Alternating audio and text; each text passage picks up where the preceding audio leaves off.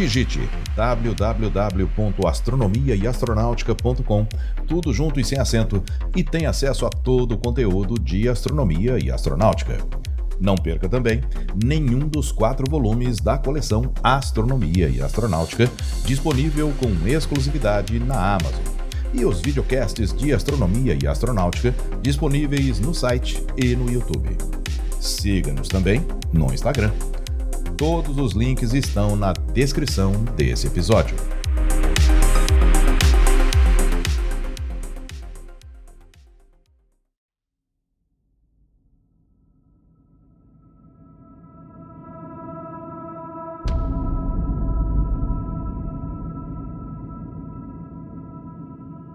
Em 1911, um meteorito caiu no Egito.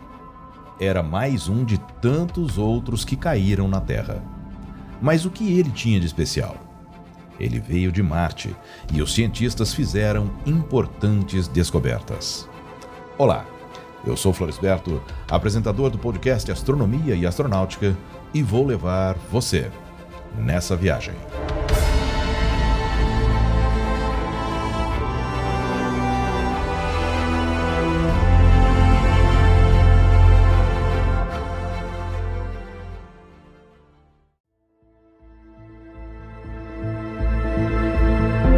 Às 9 horas do dia 28 de junho de 1911, caiu na região de Náquila, em Abu Homus, Alexandria, no Egito, um meteorito.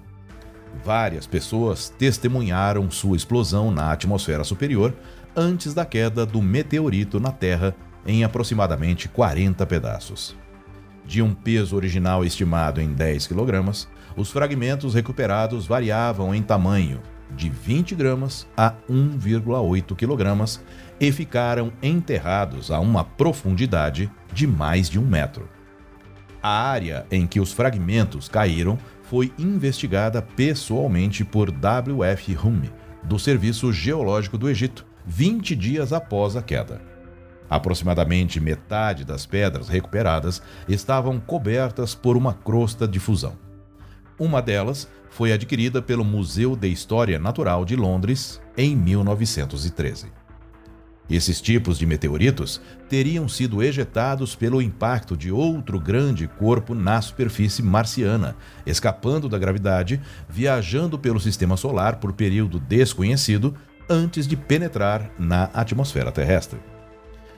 34 meteoritos supostamente vindos de Marte já foram catalogados ao redor do mundo, incluindo o meteorito Nakla, como foi chamado.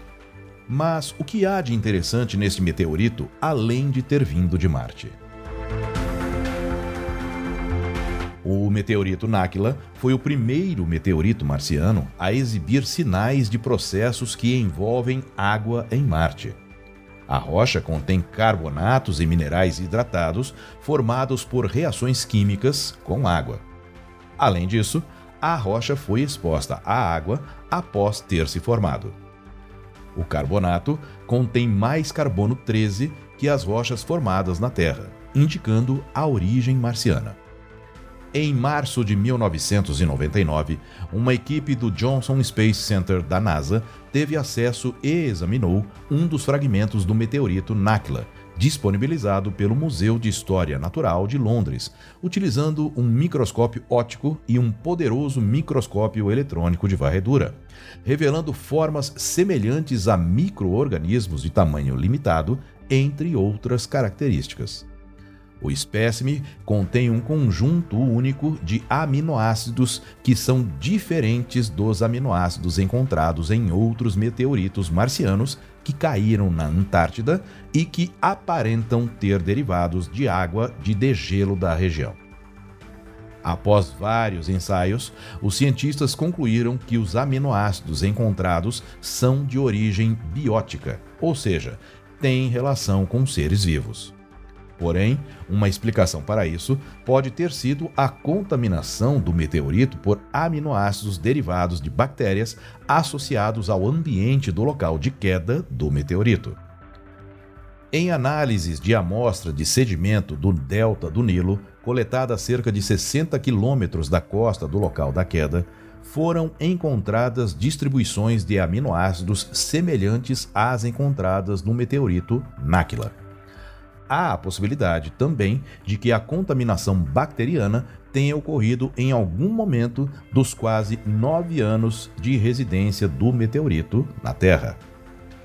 Em 2006, o mesmo museu, que mantém vários pedaços intactos do meteorito, concordou em ceder uma amostra para que a NASA quebrasse um, fornecendo novas amostras relativamente livres de contaminação terrestre.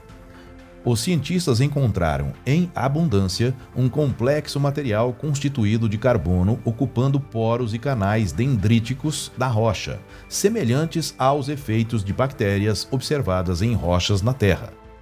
Um debate foi aberto por alguns cientistas na 37ª Conferência de Ciência Lunar e Planetária em março de 2006 em Houston, no Texas, postulando que o conteúdo rico em carbono dentro dos poros das rochas apontavam para vestígios de matéria viva.